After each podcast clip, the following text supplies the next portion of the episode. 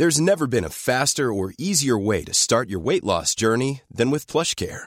PlushCare accepts most insurance plans and gives you online access to board-certified physicians who can prescribe FDA-approved weight loss medications like Wigovi and Zepbound for those who qualify. Take charge of your health and speak with a board-certified physician about a weight loss plan that's right for you.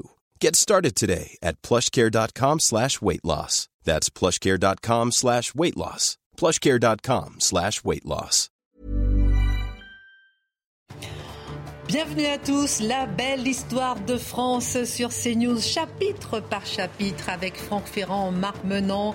Aujourd'hui le chapitre 25 avec Louis XIII, un règne qui commence mal. Alors au cours de cette émission, bien sûr, nous aurons deux volets sur Louis XIII et au cours de cette émission, nous verrons la régence de Marie de Médicis, l'assassinat de Concini et bien sûr l'entrée en scène de Richelieu. On en parle et c'est parti. Bonjour messieurs, ravi de vous revoir, ravi de vous retrouver. Alors euh, Franck, je me tourne vers vous euh, pour planter le décor comme à chaque fois. Le roi Henri IV meurt et, Eh oui. et Louis XIII n'a que 9 ans. Vous vous rappelez les circonstances de la mort d'Henri IV. Hein. On est rue de la Ferronnerie dans ce gros carrosse.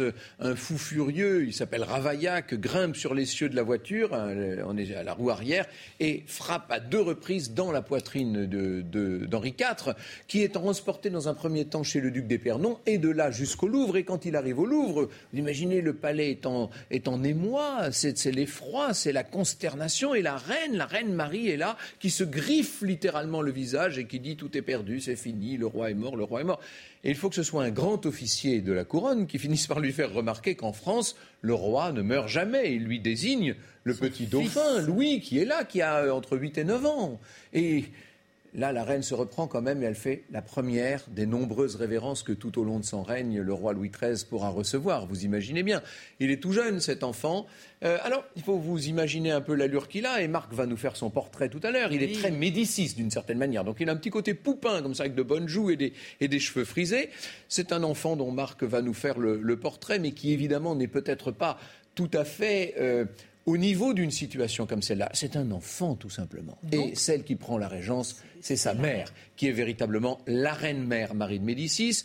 Le patron du conseil, enfin le président du conseil de régence n'est autre que le duc d'Épernon, le capitaine des gardes qui était dans la voiture avec Henri IV. Il y a là autour euh, de lui un certain nombre des agents du catholicisme et du catholicisme international, puisque les ministres d'Espagne et d'Autriche vont siéger au conseil de régence. Vous imaginez, ça paraît complètement fou.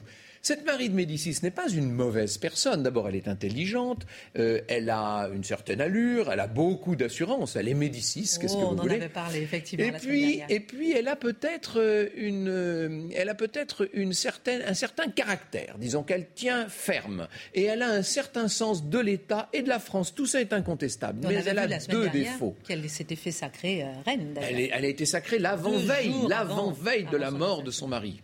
C'est un peu, euh, comme on dit, c'est cousu de fil blanc. Mais enfin, c'est ainsi. Deux défauts.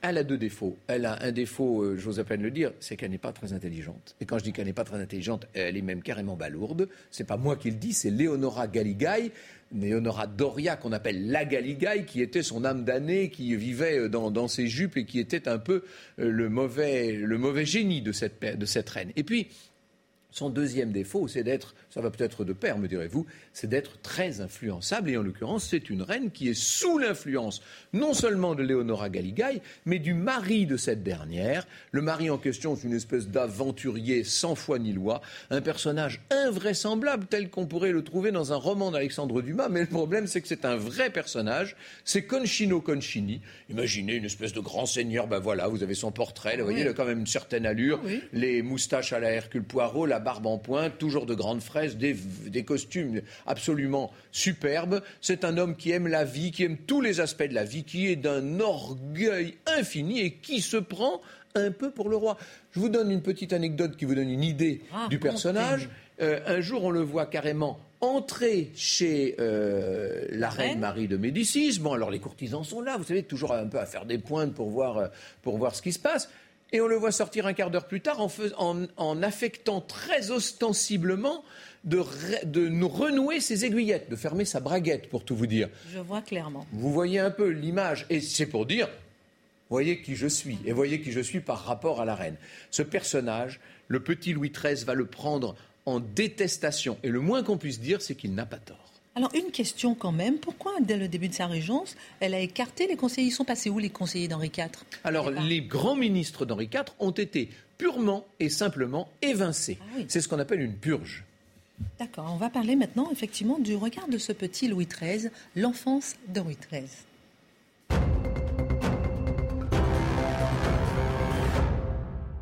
Marc Menant, qui est cet enfant, Louis XIII Admiratif de son père, admiratif de sa mère? on, va remonter un peu le temps, puisque on, Ça fait longtemps a, on a hein. l'esquisse à partir de ses 9 ans. Que s'est-il passé durant ces 9 années? Alors déjà, il y a la naissance. Et ce qui est extraordinaire, c'est quand le roi Henri apprend que c'est un mâle, il exulte et il pleure. Il ouvre les portes de la chambre. Je peux vous faire une parenthèse? Il exulte, il est content, mais il avait quatre enfants avec Gabriel Destré. Oui, non, mais d'accord, mais, ce sont, euh, là, là c'est le dauphin, c'est le dauphin, c'est son héritier, celui qui sera sur le trône. ah, mais ils sont de question, mais qu'est-ce qu'ils ont donné les autres? Ah, ben, Ils sont devenus de grands militaires. Mais non, mais euh, ça, on en parlera. Mais là, Duc de Vendôme, notamment, oui. D'accord, d'accord. il les côtoiera. Il, se retrouvera, lui, le roi, enfin le dauphin, avec ses frères, ses sœurs, tout ça, je vous l'ai dit, ça sera à Saint-Germain. Donc, on écarte la, non, non, non, les, les battants ah. de, de, de, la chambre, et il y a les 200 courtisans qui sont là. Et la sage-femme qui se fâche, qui dit, mais c'est pas possible. Il dit, tais-toi, sage-femme, cet enfant appartient à tout le monde, il faut qu'il s'en réjouisse. Ah. Il regarde et il s'en va. Le carillon, forcément, les cloches, les tambours, les clairons.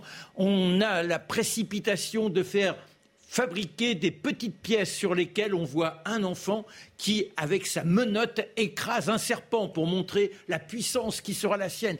En plus, il est né sous le signe de la balance. Que disent les augures? Eh bien, sous ce signe-là, ce sera un roi de justice. Oui, ça, je pense que c'est bien vu. Et on, on, édite aussi son horoscope. Bref, la France entière est en liesse. Il sera tout de suite confié à cette marquise Madame de Mongla. Il l'appellera Mamanga. C'est une femme qui est à la fois plutôt un bon cœur, mais le roi lui a dit cet enfant, il faut savoir le choyer, mais néanmoins, si on veut qu'il soit un jour véritablement dans sa puissance, il ne faut point qu'il fasse le pignâtre. Donc, n'hésitez pas à prendre les verges. Ça lui arrivera tellement souvent qu'il les appellera mes chéris. C'est quand même étonnant d'être martyr d'une certaine façon. Et alors, le roi L'enfant est placé à Saint-Germain avec ses frères, euh, ses sœurs. Très rapidement, quand il a conscience de son environnement, il les méprise. C'est-à-dire, euh, quand le roi lui présente un jour un, nouveau euh, frère d'une autre maîtresse, il dit non, non, ce n'est pas ce n'est pas mon frère. Quand il se tourne vers les autres, il dit Vous n'êtes pas du même ventre que celui de ma maman. Donc, vous n'avez aucun droit. C'est une race de chiens. Tout ça, mais quand il, est, très orgueilleux. Hein. Ah, il est très, très, très orgueilleux. Mais il faut dire aussi que son père ne cesse de faire attention à lui. À chaque fois qu'il quitte la capitale pour se rendre à la chasse, et ça c'est pratiquement tous les jours, il n'est pas question de passer une journée sans grande galopade, il se présente à cette femme et à son fils avec un jouet, avec une friandise, Éventuellement, s'il est fatigué, il le prend dans son lit avec lui. Oh, il le pouponne. Il lui raconte des histoires. Et quand il commence à grandir, très rapidement, quand il se rend compte qu'il est capable de percevoir des principes même de, de, la manière de gouverner les hommes, il lui inculque le sens du commandement. Ça sera un chef. Et toujours cet orgueil qui se fortifie. Et puis, dans le maniement des armes, très rapidement aussi, on le verra extrêmement... De... C'est un manuel. C'est un garçon son éducation théorique, elle est livrée à un libertin euh, qui lui donne quelques philosophiques. Pardon Au sens philosophique. Oui, voilà, voilà, au sens philosophique. non, mais je pense, euh, bon, faut, faut, bien comprendre ça. Ce mot libertin, aujourd'hui, on l'a dévoyé. mais... Venons-en, en fait. Mais non, non, mais, non, mais c'est important que tout le monde comprenne. Quand on dit libertin, c'est déjà s'affranchir de la croyance au sens strict et s'inscrire dans une notion de liberté. Pour, pour le reste, exubérance d'essence, c'est vrai que euh, chez Henri IV... On a vu qui était son père. On ben voilà, voilà. Bon, alors, Très rapidement, il l'emmènera à la chasse. la liberté. Le ah bah, complètement, il l'emmènera à la chasse. Tout à l'heure, je vous ai dit, il dort dans le lit avec lui. Mais quand euh, il y a une petite paysanne qui se laisse aller une yade et que le roi n'a de cesse de la satisfaire, eh bien, le gamin est à ses côtés. Il revient et voit son médecin. On connaît toute la jeunesse de Louis, de, Louis XIII grâce à son médecin Jean Héroard. Il a tenu, mais alors, au jour le jour les manières de se comporter. C'est ainsi que l'on apprend que le gamin a une difficulté à la prononciation. Il a une langue un peu longue, alors il est souvent obligé de la remettre euh, en place et ça lui fait une sorte de zézément. Et on apprend aussi que très tôt, il fait attention aux garçons qui sont autour de lui. Et il y a un, soldat, il a 5 ans, il notons qu'il a été ondoyé et pas baptisé. C'est-à-dire que les premières années de sa vie, on ne lui donne pas de prénom, on l'appelle le dauphin. C'est quand même étonnant, c'est presque un anonyme. Il devient Louis le jour de ses cinq ans. Et ce jour-là, on l'entend alors que ce soldat qui s'appelle Décluseau est souvent à ses côtés, devant tout le monde, il dit Eh mon mignon Eh Décluseau, mon mignon C'est-à-dire qu'il aura toujours des favoris. Il ne peut pas se passer d'une présence. Un grand affectif. Un grand affectif. Mais alors, il est tyrannique. Quand il choisit quelqu'un, il faut qu'il se plie à tous ses caprices, même s'il est capable. Oui, mais il est capable de faire le valet. C'est-à-dire qu'il prendra le tour de garde quand il sera un peu plus grand pour Décluseau. Euh, euh, euh, il, tombera, on peut dire amoureux, mais au sens là encore platonique, sens noble, hein, voilà, au sens noble de, de son cocher qui s'appelle Saint-Amour. C'est quand même amusant. Et Saint-Amour va lui apprendre à se tenir avec les reines. C'est un véritable virtuose. Aujourd'hui, on, le verrait très bien euh, s'imposer comme pilote de Formule 1. Vous voyez, il prend le carrosse, il le, conduit dans tous les sens. Et à la chasse, c'est comme son père, un tempérament inépuisable. Son père lui apprend à nager très tôt. Et cet enfant a la bougeotte. Il n'est pas capable de rester en place. Il a des colères. Alors hop, on sort, bah oui, on sort les verges, il n'est pas question de le laisser aller comme ça. Et puis, dans cette cour où on se laisse aller à une sorte de légèreté, où rien n'est interdit. Il ne faut pas y voir là encore le vice. Mais il aime montrer sa guillerie. Alors il se présente comme ça, il sort, vous imaginez, le petit roi. À 5 ans, ça va. Oui, non, mais, c'est pour ça qu'il ne faut pas y voir le mal. Mais aujourd'hui, on dirait. Alors, mais c'est intéressant de le raconter parce que Héroard consigne ça dans son journal. Ah, mais Héroard consigne tout. Quand tout, tout, tout, vraiment tout. Non, mais les médecins, c'est pour ça. Eh oui, c'est ça, exactement. exactement. Alors, jusqu'au 9 ans. Alors, à 9 ans, eh bien, il apprend le drame. C'est son papa. Son papa. Alors, dans la capitale, on est en train de préparer la rentrée, si je puis dire, de la joyeuse entrée. Voilà, la joyeuse entrée de Marie de Médicis. Elle est restée après son sacre, et maintenant on prépare la capitale des tentures partout, qu'elle entre en magnificence. Et lui, il est dans un carrosse, s'émerveille de tout ce qui est mis en place pour euh, ce moment très important de sa maman.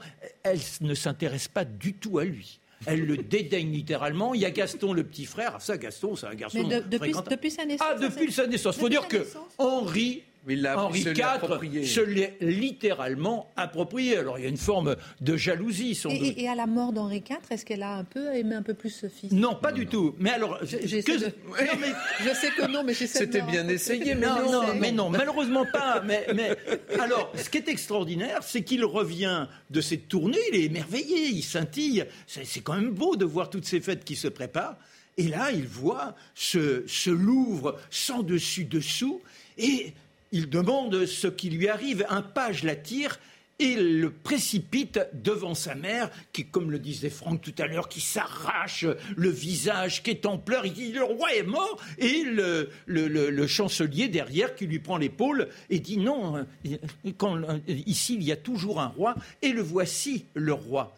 Mais il est anéanti, c'est-à-dire que du jour au lendemain, cet enfant qui avait quand même une tendance à une joyeuseté quotidienne deviendra un mélancolique, quelqu'un qui constamment a la déprime qui le ronge. Et, malheureusement, euh, il lui faudra un temps fou pour essayer de trouver une sorte d'équilibre. C'est très intéressant parce que si les psychiatres s'intéressaient sur la à la psyché de Louis XIII, ils auraient du mal à bien comprendre sa façon d'être. C'est-à-dire qu'il est extrêmement chaste, mais pour autant, il lui faut toujours un garçon à ses côtés dont il s'émerveille, et celui qui apparaîtra très rapidement dans sa vie, c'est De Luynes. De Luynes, Charles de Luynes. On dit Luynes, quoi. Voilà, Luynes. Est-ce qu'il recherche un peu son père ou pas du tout? Alors, il cherche quelqu'un qui le comprenne, quelqu'un qui fasse attention à lui. Là, quand il devient roi, 15 jours après, il se prend une fouettée encore devant tout le monde,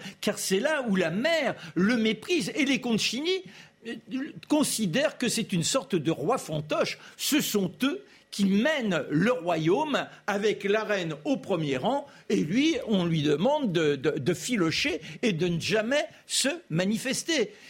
Les manières de trouver là aussi, il y a la chasse, on l'a dit, il y a tous les métiers manuels. Alors, par exemple, il taille l'ivoire, il fabrique euh, des petits personnages, il euh, travaille le fer, il est horloger. Et la musique, ce que l'on ne sait pas, c'est qu'il sera un compositeur, mais un véritable compositeur. Oui, euh, il, y a, des partitions. Moi, il m'arrive à la radio de diffuser des pièces de musique qui ont été écrites par Louis XIII. Oui, on le sait moins. Euh, non, mais c'est étonnant. Et quand on vous racontera sa mort, vous apercevrez que le dernier morceau, c'est lui qui euh, l'a composé. Alors, parlez-moi de son mariage jusqu'à son mariage. Alors, bah, là encore, il n'a rien choisi. À 14 ans, le mariage. C'est à Bordeaux, Anne d'Autriche. Elle est belle, mais elle est magnifique, Anne d'Autriche. Le même âge, 14 ans. Voilà, mais quand il la voit... Euh, il faut dire aussi, quand on vous présente. Oui, mais arrangé par la mère, évidemment. Ah, mais non, mais tout est arrangé. Puis alors, vous avez toute la cour autour. Ça ne crée pas véritablement une impulsion de se prendre dans les bras. Et on les emmène dans la chambre et ils restent tous là autour. Donc c'est insupportable. Et quand enfin la reine dit bon, eh bien maintenant il nous faut les laisser, vous avez une gouvernante qui reste au pied du lit. C'est un fiasco. Mais quand ils s'en vont l'un et l'autre, deux heures après, ils considèrent qu'ils ne peuvent pas, ils ne peuvent pas se rencontrer. Il lui faudra quatre ans avant de retrouver le lit d'Anne d'Autriche, et c'est ce fameux Luynes qui est son fauconnier avec lequel il part à la chasse. Il adore les oiseaux et, cette chasse avec les faucons, avec euh, tous ces, ces, vautours, les éperviers. Voilà, les éperviers, ça, ça, le fascine littéralement. Et c'est Luynes qui un jour le prend dans les bras en lui disant maintenant, il faut à tout prix que vous deveniez roi. Eh bien, c'est un coup d'essai marquant mais malheureusement, la reine, en faisant la follette avec des dames de sa cour, dérape dans le salon et elle perd l'enfant. Alors là, c'est une haine totale qu'il nourrit pour elle. Il faudra un concours de circonstances incroyable pour qu'il regagne la couche de madame, mais ça, on vous le racontera plus tard. Ah oui, parce que c'est beaucoup, beaucoup. C'est beaucoup, beaucoup Donc là, on, pour revenir, il a 14 ans, il est marié avec Anne d'Autriche, pas n'importe qui non plus. À la fille du roi d'Espagne. Hein. Fille du roi d'Espagne. Il est sous l'influence, il n'a pas du tout de pouvoir, c'est pour ça qu'on a appelé cette émission Un règne qui commence mal. La mère et la régente, elle gère tout. Mais enfin, c'est surtout Conchini derrière. Conchini derrière, justement, et ça va mal se terminer. On regarde ça tout de suite.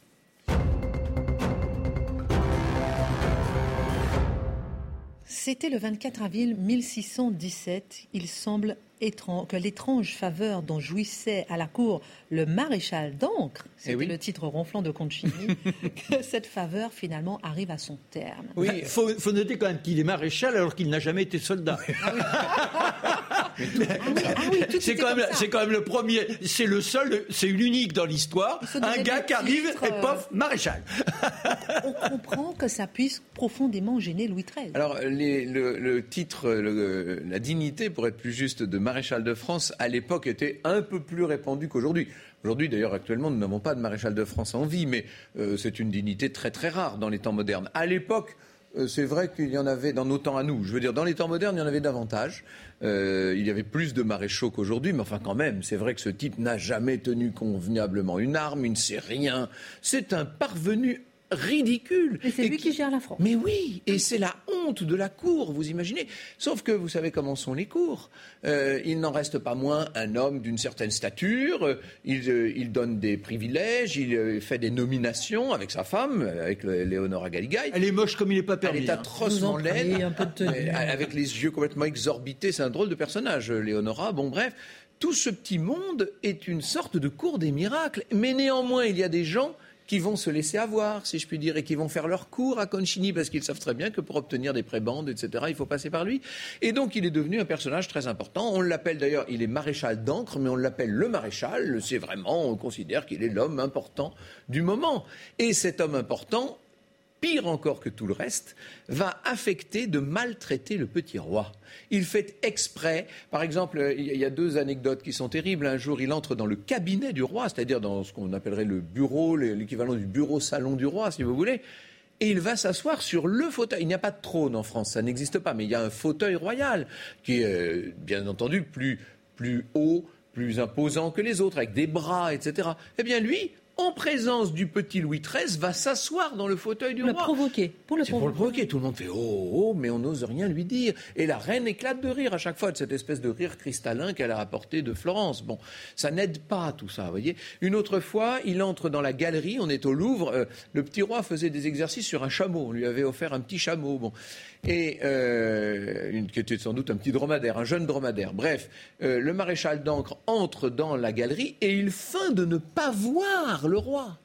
Alors qu'évidemment, quand le roi est, ça c'est une question d'étiquette, quand le roi est présent dans une pièce, tout le monde doit immédiatement faire la révérence. Bon. Il est vrai quand même que Henri IV avait cassé le principe. Il y avait, il y avait, un délitement oui, de. Mais je n'imagine pas ce qui serait arrivé à quelqu'un qui, à la cour, n'aurait pas fait la révérence à Henri IV. Non, on est d'accord, non, mais il y, a, quand même un petit. Un petit oui, il y avait une bonhomie. Il y avait une bonhomie. Et euh, Galigaï dans tout ça ah, bah, Galigaï, elle est là, tire les ficelles dans l'ombre, elle réunit une fortune considérable, elle, elle, elle est complètement entrée dans l'esprit de la reine. Vous voyez, ces gens-là sont... Et tout le monde autour du jeune roi, notamment les favoris de ce jeune roi, se disent, mais il a 15 ans, 16 ans maintenant. On en est conscient. On se dit, mais on ne va pas pouvoir laisser ce type faire. Et alors, il y, a, il y a le baron de Vitry, notamment, qui est le capitaine des gardes du corps, qui a compris que Louis XIII est à bout et qu'on pourrait peut-être tenter un, coup de force. Et à ce moment-là, un jour qu'ils sont réunis dans une salle de billard, on est au Louvre, hein, Vitry dit à Louis XIII mais sire, que, déciderait votre majesté si l'on prenait possession, si l'on prenait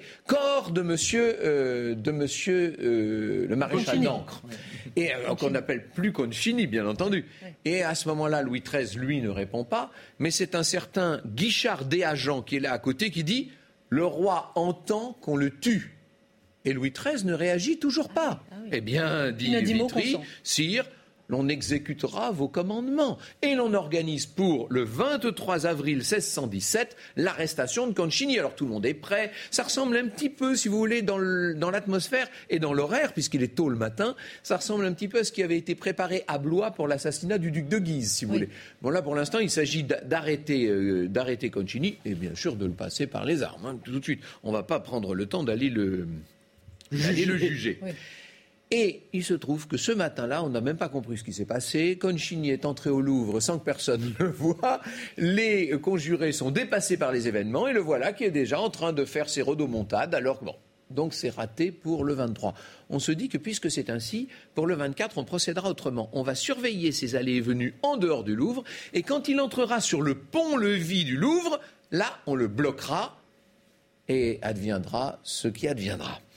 Donc c'est ce qui se passe. On est le 24 avril, euh, donc 1617. Il est 8h30 euh, du matin. Tout le monde observe du côté de Saint-Germain-l'Auxerrois où se trouve l'hôtel particulier où, réside, où réside le maréchal d'Ancre. On attend, on attend. Et puis 9h, 9h30, on dit c'est pas possible, il s'est encore évadé. Quelqu'un l'a prévenu parce qu'il a des espions partout, Concini. Il est quand même plus malin qu'on ne le pense. Hein. Il faudrait pas le. Il est très intelligent. Il est même carrément très intelligent, probablement. Bon. Et donc, ça y est, on le voit sortir de chez lui. Alors là, on se prépare. Il entre sur le fameux pont, vous imaginez, entre parenthèses, pont-levis, ce qui veut dire que le Louvre ne ressemblait pas du tout à ce que nous connaissons, nous, maintenant. Louis XIV est passé par là depuis. Mais bon, il entre sur ce pont-levis. Et à ce moment-là, monsieur le maréchal, de par le roi, je vous l'arrête. Amé, dit Amé, ça veut dire moi, demande Concini, et il a à peine le temps de se retourner qu'on l'embroche et on le liquide comme ça, on le saigne comme un porc, dira la chronique. Et il y a dans son salon au premier étage, observant tout d'un peu loin, le roi Louis XIII lui-même. Et tous ses compagnons viennent se mettre maintenant sous ses fenêtres et crient Hurrah, vive le roi oh. Et Louis XIII monte sur, le, sur le, la, la bordure, le rebord de la fenêtre, et devant la petite foule qui est là, il dit Enfin je suis roi. C'est le début du règne de Louis XIII. Mais notons quand même que Concini a eu le temps de repérer un homme qui va jouer un rôle essentiel c'est Richelieu. Ah bah oui. C'est lui qui a imposé Richelieu à la cour. Alors on verra ça tout à l'heure. N'allez pas trop vite, s'il vous plaît, Marc non, non, mais c'est pour dire qu'il est déjà là, Richelieu, dans l'eau. Juste un instant, juste un instant. N'allons pas trop vite. Laissez-moi faire annoncer la deuxième partie de l'émission. Donc maintenant, le règne du roi commence. Dans un instant, effectivement, on verra dans la deuxième partie le personnage extraordinaire de Richelieu, le siège de la Rochelle. Qu'est-ce que c'est? Qu'est-ce qui s'y passe? Et la fin de la guerre des religions. Je sais pas, je croyais que c'était terminé déjà. Vous allez nous raconter. On se retrouve dans un instant. À tout de suite. La belle histoire de France continue, chapitre 25 avec Louis XIII, un règne qui commence mal. On a vu dans la première partie son enfance, on a vu l'assassinat de Concini. Et maintenant, dans cette deuxième partie, on verra le personnage extraordinaire de Richelieu, le siège de La Rochelle, la fin des guerres de religion avec Marc Menant, Franck Ferrand. C'est parti pour la deuxième partie. Alors Franck Ferrand, je me tourne vers vous. Euh, maintenant que vous venez de nous dire que Louis XIII, ça y est, enfin, comme libéré par l'assassinat de Concini, il devient roi. Attendez, ah, petite question, mais, une petite question, mais justement, est-ce que lui, il avait des favoris et qui était-il? Bien sûr qu'il avait des favoris, on va y venir, mais justement à propos de cet assassinat de Concini, je me rends compte qu'il y a une chose que je n'ai pas dite et qui est fondamentale, c'est que oh, il y a beaucoup à dire. En, France, il y a le principe dans l'ancienne France, le principe de la justice retenue, c'est-à-dire que le roi délivre la justice en toute dernière instance, quoi qu'il arrive, ce qui n'existe plus dans une république par définition. Et donc il ne faudrait pas croire, parce que là on se dit, mais c'est incroyable, on assassine ce type, il n'y a pas de procès, etc. Mais non, il n'y a pas de procès, c'est le roi qui l'a condamné à mort. Alors vous avez entendu que le roi n'a pas condamné officiellement à mort, mais il l'a laissé condamner, disons voilà. Donc c'était légal à l'époque, ça paraît fou, mais c'est comme ça. Même chose avec le duc de Guise. Il est, il est né sous le signe de la balance et le augures annoncerait qu'il serait, qu'il serait roi de justice. Alors messieurs, pendant qu'on est dans la parenthèse, vous, vous aimez bien Concini, vous? Ben oui, parce que c'est une intelligence, ça fait partie de ces gens qui sont capables. Vous imaginez mais Vous êtes un, un quand même. Mais non, mais d'accord, mais lui, il pense à sa carrière. il arrive. Mais oui, mais il faut avoir un talent inouï, une intelligence invraisemblable. Prendre possession d'un royaume qui est le plus grand royaume d'Europe à l'époque. Il est parti avec simplement euh, le désir de séduire la, la, coiffeuse de la reine, qui était d'une laideur inimaginable. Et il s'est dit, eh bien, à travers elle, j'arriverai au sommet du pouvoir. C'est incroyable. Ça y est, Concini un beau parcours individuel, mais c'est un terrible parcours collectif, dirons. Alors, Concini n'est plus, vive le roi. Oui, heureusement, Concini, enfin, me semble-t-il, Concini n'est plus. Et vous me demandiez euh, quels étaient les favoris de Louis XIII. Est-ce que lui, il avait des favoris Bien euh sûr qu'il avait des favoris. Vous savez, on a tout à l'heure, euh, pas tout à l'heure, on a l'autre jour parlé d'Henri III et de ses mignons. Et on se posait la question d'une éventuelle homosexualité d'Henri III. Pas du tout. Henri III euh, a d'abord aimé beaucoup sa femme, je crois qu'on l'a démontré. Et puis il avait des maîtresses, il en a eu pas mal. Il avait, c'est vrai, beaucoup de, jeunes gens autour de lui, mais qui étaient des camarades. Alors c'est vrai qu'il était très raffiné, peut-être un peu précieux, mais ça ne l'empêchait pas d'aimer les femmes. Dans le cas de Louis XIII, c'est beaucoup plus subtil. Louis XIII euh, est beaucoup plus viril, il est beaucoup plus, entre guillemets, présentable que Henri III, mais dans la réalité, il n'a cessé toute sa vie de tomber amoureux de toutes sortes de garçons, les uns après les autres. Et lui était vraiment attiré par les hommes, c'est incontestable, même s'il est très peu probable qu'il ait consommé cet amour. Ça restait un amour platonique, disons. Mais parmi tous ceux qui sont autour de lui, il y en a un certain nombre. Alors il y en a un qui est très célèbre, parce que c'est M. de Rouvroy, qui est le père de notre célèbre mémorialiste Saint-Simon. Imaginez un duché créé à partir d'un simple, un simple écuyer, un écuyer qui apporte le, cheval du roi et comme il sait lui présenter le cheval mieux qu'un autre et, mettre gentiment son bras pour que le roi pose sa jambe, eh bien il est devenu duc de Saint-Simon. Ah oui, oui, non, c'est plus, c'est plus subtil que ça. Il est capable parce que le roi n'a pas envie, quand il est à la chasse, de couper son effort. il change de cheval. Alors, c'est en, en, plein galop, à la limite, il ralentit sa monture. Et euh, Saint-Simon a compris que si les deux bêtes sont dans, dans le sens contraire. Le roi, le roi va pouvoir passer en changeant d'écuyer, toc, euh, euh, en enjambant il repart sur l'autre au grand galop. Et ça, c'est une astuce, ça le fascine, et il devient comme ça le confident. Mais euh, où Franck a raison, ce n'est qu'un palefrenier, je dirais. Franck, ça veut dire que tous ses favoris, c'était en quelque sorte des amoureux, entre guillemets Oui, enfin, c'était des, des, jeunes hommes, pas toujours si jeunes que ça d'ailleurs, pour lesquels le roi avait une, euh, un fort élan affectif, disons. C'est difficile de vous dire plus, mais il y en a un notamment qui va devenir alors vraiment son confident, son compagnon, son âme sœur. C'est une très belle histoire. D'ailleurs, il, est beaucoup plus âgé que lui, puisque le roi a 15 ans à l'époque et lui en a 31, 32. Et c'est le fameux Luynes dont nous a déjà parlé Marc. Et ce Luynes va jouer un rôle absolument essentiel dans l'assassinat du maréchal d'Ancre, puisque c'est lui qui est à l'origine de tout le complot, pour tout vous dire. C'est lui qui est un peu qui qui susurre à l'oreille de Louis XIII, et c'est lui qui notamment lui demandera de garder Richelieu dans un moment qu'on appelle la journée des dupes où, Louis XIII aurait très facilement, euh, se serait très facilement séparé du cardinal. Alors on parle du cardinal Richelieu dans un instant. Encore une question pour vous, Franck. Est-ce que euh, lorsque, avec ses favoris, finalement, c'est avec eux qu'il a fini par gouverner, on va dire, par gérer le royaume? Non, celui qui gouvernera bientôt, c'est Richelieu. Est-ce qu'ils ont remplacé Concini? Non, non, non, pas, du tout. Euh, ce qui est remarquable avec Louis XIII, c'est qu'il avait beaucoup d'amour pour certains, et notamment, on verra dans l'émission prochaine, jusqu'où c'est allé avec le jeune Saint-Marc. Alors là, enfin là, c'est Richelieu qui est à l'origine de la rencontre. Exactement. mais, mais en tout cas, le, le roi n'a jamais fait passer ses favoris avant la France. Louis XIII est un homme de devoir, extrêmement respectueux de tout et qui sait exactement quelle est la hiérarchie des choses. Jamais le royaume n'a eu à subir euh, les, les, effets de ce favoritisme, en fait. Hein. En revanche, il y a un qui entre en scène, c'est le cardinal de Richelieu.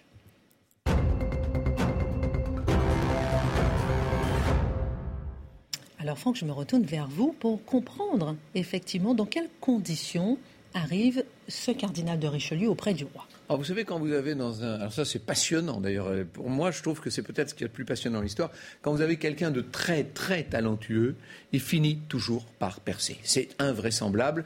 Et dans le cas d'Armand Jean de Vignereau du Plessis, puisque c'est son nom, euh, il est non seulement très talentueux, mais il est issu d'une très grande famille du royaume, la famille de Richelieu, ce qui aide évidemment. Alors c'est un cadet au départ. C'est son frère qui aurait dû faire la, grande carrière.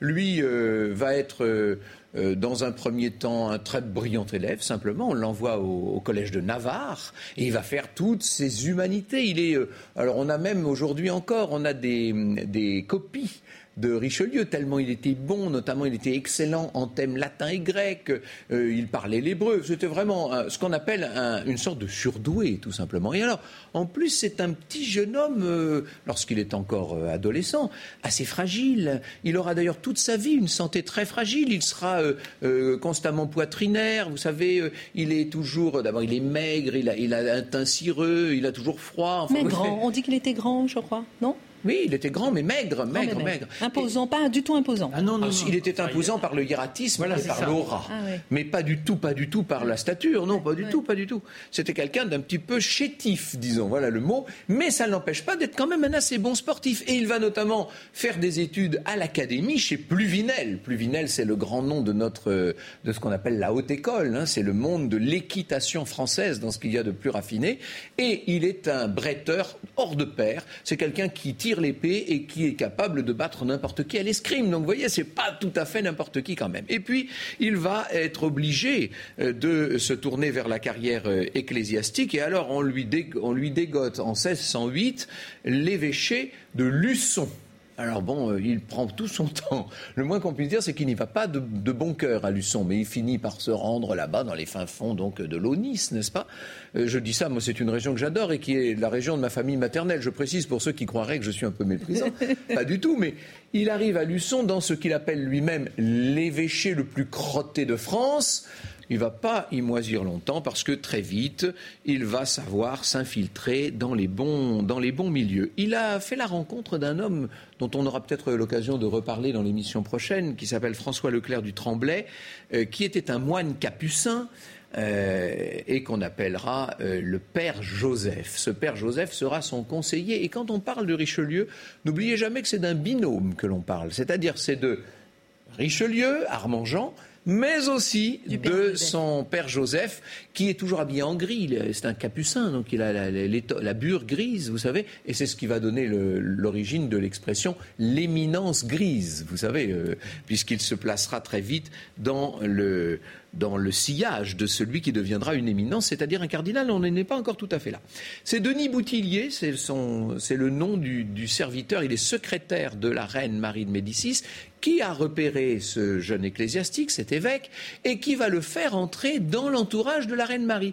Et euh, c'est assez amusant ce qui se passe, parce que c'est Marie de Médicis qui le repère. Quand je dis Marie de Médicis, c'est comme le disait Marc, euh, le maréchal d'Ancre également, Concino Concini. Euh, tout ce petit monde qui crapote autour de Marie de Médicis se dit mais il est drôlement efficace ce, petit évêque là. Et il est malin comme un singe, il est, il est capable de faire des, des, des comment dit-on des opérations et des manipulations financières hors de commun. Et puis il a une éloquence incroyable. Il s'est fait remarquer lors, des États généraux.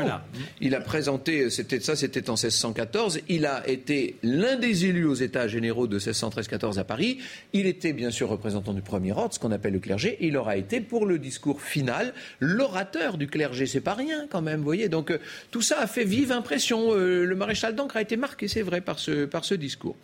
En 1617, hélas, si je puis dire pour lui, exécution de Concini. Et Marie de Médicis a pris le pouvoir à travers euh, tous ceux qui l'entourent, mais euh, à partir de la mort de, Concini, pour elle, c'est fini.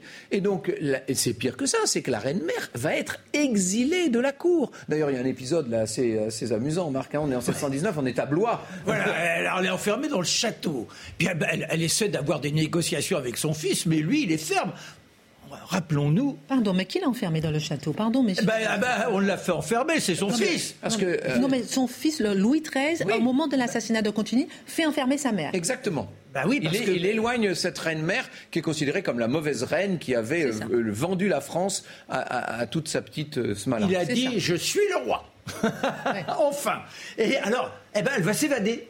Et on la voit en pleine nuit avec une petite échelle. Alors elle est là, regarde. Théoriquement, quand vous descendez, que vous êtes à l'étage, vous êtes, euh, vous mettez dos, euh, le dos vers le vide. Mais elle, c'est exactement le contraire. Comme si elle était courageuse, elle, elle, elle pleure, elle hurle. Et puis elle descend quand même. Et il y a après un, terre-plein. Et là, elle préfère carrément rouler que de continuer à jouer les équilibristes sur une, une autre échelle qui a été dressée pour elle. Alors revenons que euh, le pauvre, pauvre, si je puis dire, le cardinal de Richelieu se trouve dans une situation bien délicate. Mais très vite, grâce aux relations de sa famille, c'est vrai, mais aussi à celles qu'il s'est faites, notamment dans le haut clergé, à l'occasion des États généraux dont parlait Marc tout à l'heure, il va obtenir ce qu'on appelle la barrette de cardinal. Je pense que le roi aurait préféré quelqu'un d'autre pour, euh, pour le cardinalat. Mais c'est lui qui se trouve être pour près, comme on disait. Et vous imaginez. Il était assoiffé de pouvoir ou bien c'est parce que vraiment il était ah, quand même. C'est un homme qui, à la minute où il a où il a pris son premier souffle, n'a rêvé que d'une chose, le pouvoir. La seule chose, c'est que ce pouvoir, il a su le mettre au service du royaume. Si l'on pouvait, et toute proportion gardée dans d'autres euh, registres, mais on pourrait comparer un peu au général de Gaulle. Vous voyez, c'est une soif de pouvoir, mais qui est une soif de pouvoir mise au service de l'État. Et dans le cas de Richelieu, plus que du pays lui-même, de l'État. Richelieu est l'homme de l'État, et très vite, on va le voir, en 1624 au Conseil. Entre-temps, Marie de Médicis a été rentrée en grâce. Hein. c'est elle qui va, qui va l'accueillir. Comment? Premier ministre. Alors, il n'est pas encore Premier ministre, mais il va bientôt euh, avoir une, position éminente au Conseil. On est là... Grâce à Marie de Médicis, parce que c'est ça qui est extraordinaire. C'est-à-dire que Marie de Médicis le réintroduit auprès du roi alors que pour euh, le roi, c'était un complice de, de, de, du Voilà, voilà.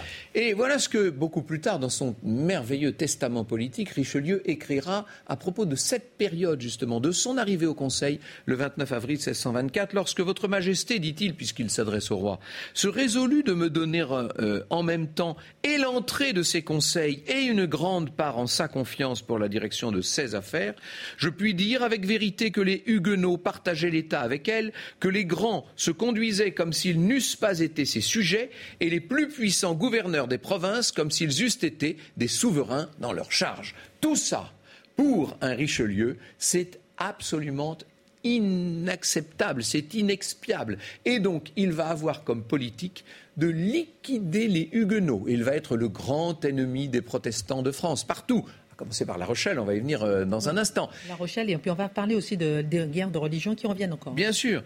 Euh, il va par ailleurs réduire les grands. Tous ceux qui pensaient pouvoir rétablir une quelconque féodalité en sont pour leurs frais. Il va mettre dans tous les rouages de l'État des serviteurs à sa solde, qui sont souvent issus de la bourgeoisie ou de la petite noblesse, ce qu'on appelle la noblesse de robe, pour servir l'appareil de l'État. Et il va falloir que cet État soit au service d'une grande et belle politique. Et là, si j'ai bien compris, ce qui anime, pardon, ce qui anime la politique de, la France sous Richelieu, c'est la lutte contre la maison de Habsbourg. Ça, il faut comprendre ça. Une fois que vous avez ça, vous avez toute la clé. C'est-à-dire que pour Richelieu, il faut abaisser les Autrichiens et les Espagnols, qui sont une puissance, la seule capable de faire de l'ombre à la France. Donc il faut les abaisser, les abaisser, les abaisser, les abattre sur tous les terrains d'opération. C'est ce qui donnera naissance à la célèbre guerre de 30 ans. Mais, c'est presque un contre-pouvoir, entre guillemets. Il y aura la complicité. Mais il a, il a le palais, il a sa propre armée, il a ses mousquetaires. Ah, ça c'est plus tard, oui. Oui, non, mais, non, mais c'est-à-dire qu'il il va régner, non pas en Premier ministre, mais en aller en, co-gouvernement avec euh, le roi Louis XIII. En même temps, il, respecte Louis XIII. Euh, je dirais presque qu'il en a peur. Il sait très bien qu'un mot de Louis XIII peut mettre un terme à sa carrière. On racontera la fois prochaine la célèbre journée des dupes. Et le, cardinal disait les quatre pieds carrés du cabinet du roi, quatre pieds carrés, c'est-à-dire les quelques mètres carrés, si vous voulez, du cabinet du roi, sont pour moi bien plus difficiles à conquérir que toutes les terres de l'Europe. Bon alors messieurs, j'aimerais que vous me parliez peut-être à la fin de l'émission de la fin des guerres de religion, mais aussi qu'est-ce que à quoi ressemble le royaume et quel sera le bilan justement euh, de, ce binôme entre le cardinal de Richelieu et euh, Louis XIII On en parlera dans un instant, mais avant tout, le siège de La Rochelle qui est un moment important.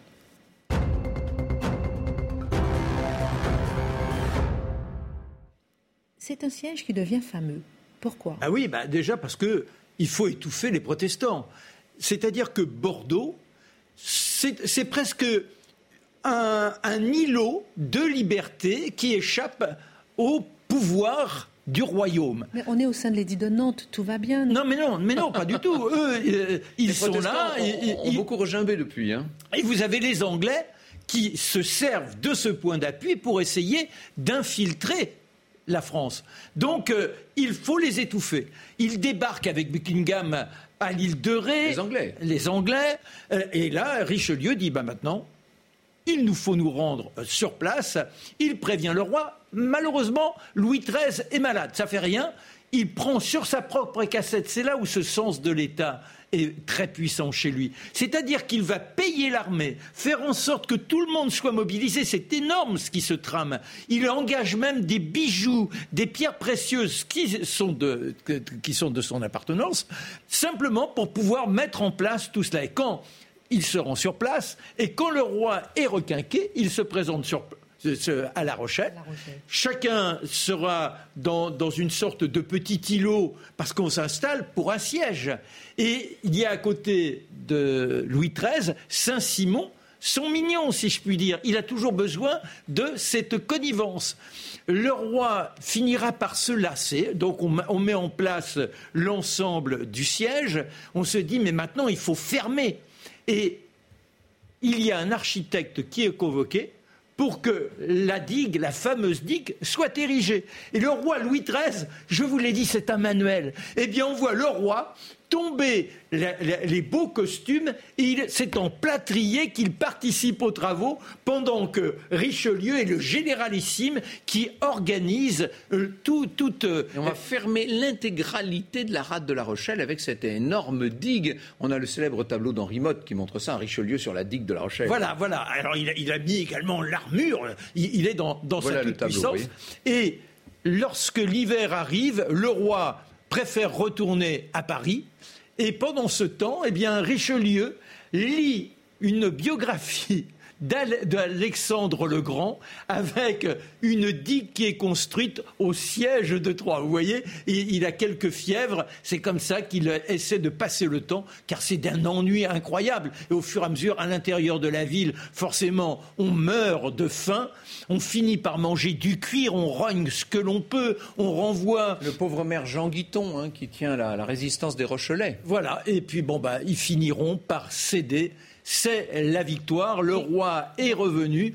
Ils se rendent devant lui. Guiton baise l'anneau du roi. Et maintenant, eh bien, enfin, les protestants sont matés le roi existe en étant vraiment le représentant du catholicisme tout puissant. Victoire des catholiques, effectivement, en un mot, les guerres de religion en sont où là du coup? Il n'y a plus de guerre de religion. J'allais dire, le combat, c'est ça, faute de combattants.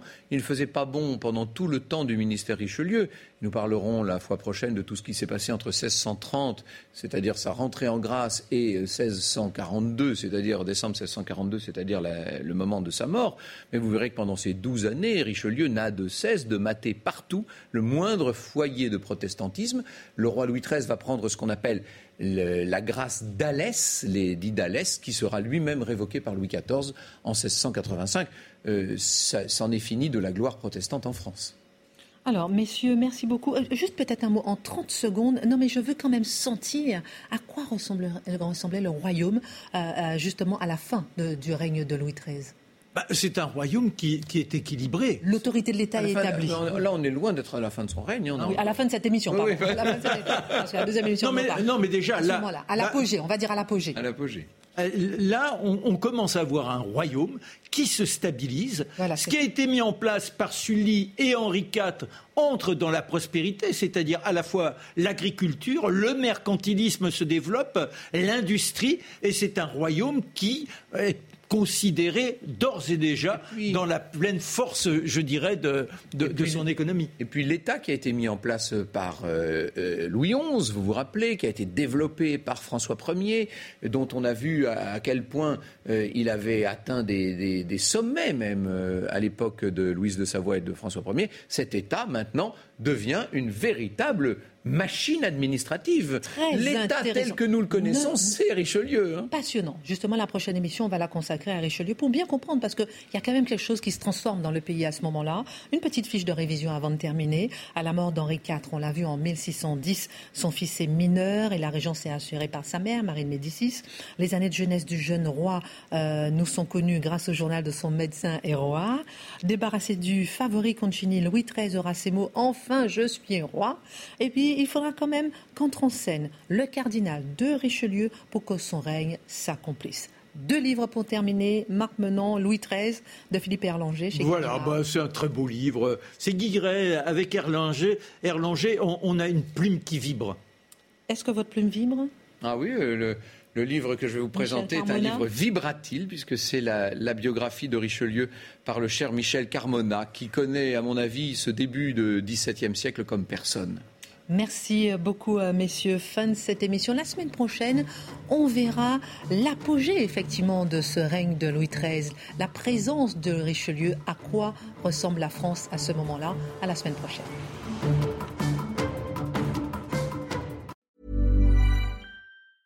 Planning for your next trip?